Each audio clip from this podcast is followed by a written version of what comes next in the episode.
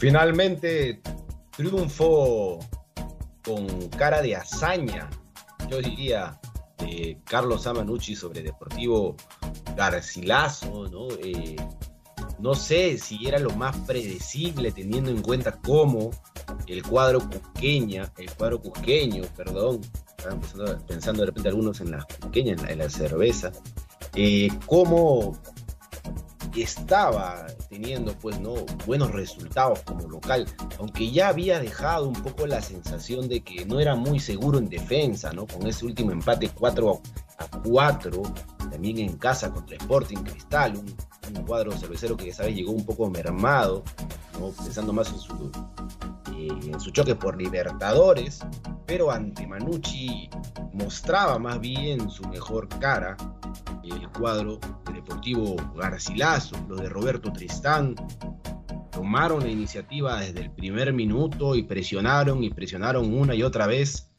pero ante la, no sé si llamarlo así, calificarlo de esta manera, un poco la dejadez de Kevin Quevedo, de Jorge de Coco Bazán en los últimos metros, ante la imprecisión también hay que decirlo de estos junto con eh, Santiago Jordana, no lograban vencer a Manuel Heredia, quien sostuvo a su equipo, al cuadro carlista, para que pueda irse al descanso tras un primer tiempo donde sufrió mucho el cuadro de Mario Viera, pero que vio algunas luces con remates que ya iban avisando un poco lo que veríamos en el segundo tiempo, remates desde afuera, de Leiner Escalante, pero siguiendo esa tendencia de lo visto en el primer tiempo y teniendo en cuenta que por supuesto ya en la altura del Cusco, en el Inca Garcilaso de la Vega, tras el desgaste, empieza la falta de repente de oxigenación, eh, empiezan a pesar un poco más las piernas por todo lo hecho y vivido con intensidad, pues creo que termina marcando la diferencia un cambio en particular, ¿no? Porque si bien eh, está el tema de los goles que haces, está también los goles que impides que te hagan.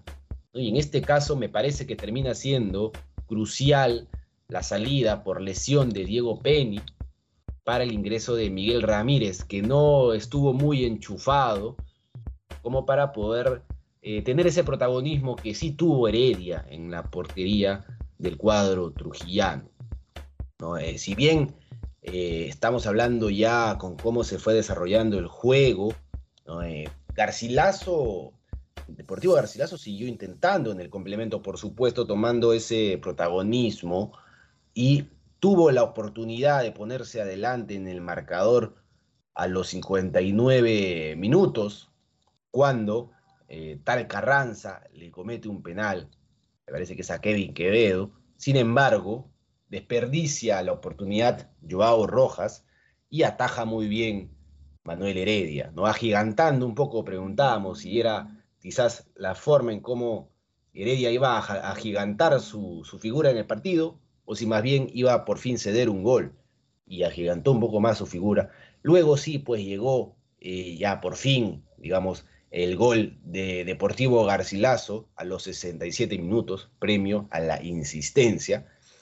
Y eh, justamente ahí es donde se ve que Diego Peña intenta meterse a la celebración, saliendo del banquillo, entra cojeando, de lo que habla de que sí salió porque estaba mal, ¿no? algún tema de, estaba sentido, tocado.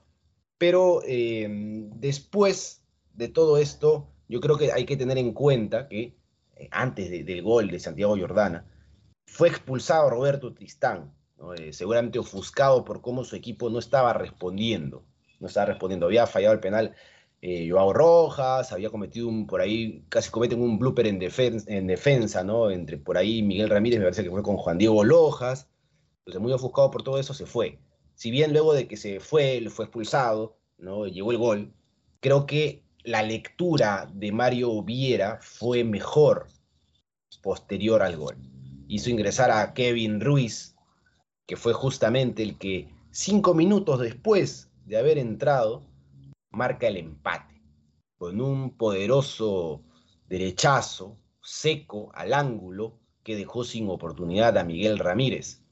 Había que ver que quizás eh, si no podía elaborar demasiado Manucci, iba a ser a través de jugadas individuales, remates de larga distancia que pudieran quebrar esa diferencia.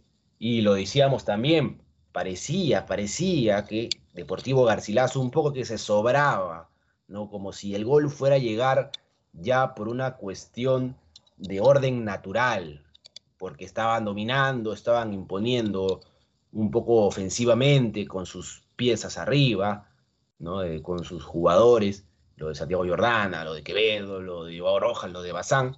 Sin embargo, eh, termina pues finalmente cediendo, como decía Raúl, se le escapa la tortuga a Deportivo Garcilaso y es en otra individual que Leiner Escalante, con un derechazo también, termina fulminando pues las ilusiones cusqueñas a los 84 minutos. Un 2 a 1, en este caso a favor de Manucci, que logra pues que se baje un poco, creo yo, de la pelea, al menos por cómo se le va el partido, a, lo que es Deportivo Garcilaso. ¿no? Yo creo que era un, muy importante un triunfo para el cuadro cusqueño, de manera que pueda llegar con mayor ánimo, con mayor confianza al duelo contra Universitario, el cual también va a ser muy importante para determinar para qué está el equipo de Roberto Tristán. Y ya finalmente, pues con el 2 a 1 abajo en contra de Deportivo Garcilaso, creo que ya empieza a verse el tema de la desesperación, el tema de, la impotencia, de la ansiedad, y se va expulsado Alex Rambal a los 91 minutos por doble tarjeta amarilla. Creo que llegará con dos bajas importantes Deportivo Garcilaso frente a Universitario en la próxima fecha. Este Rambal, que es central titular, lo de Roberto Tristán, que imagino que también suspendido en, la, en, el banquillo de director técnico. Así que veremos. Creo que finalmente se puede resumir en puntos, en cuestiones muy puntuales. El triunfo de Manucci se explica a partir de la gran noche de Manuel Heredia, la dejadez e imprecisión de Deportivo Garcilaso y tercero, la muy buena lectura de Mario Viera para introducir las variantes que les permitieron darlo vuelta y remontarlo en el Cusco, lo cual, como dijimos en un comienzo, tiene gesta de hazaña. Triunfo importante entonces de Carlos Manucci sobre Deportivo Garcilaso, que perdió 1 a 2 frente al cuadro carlista.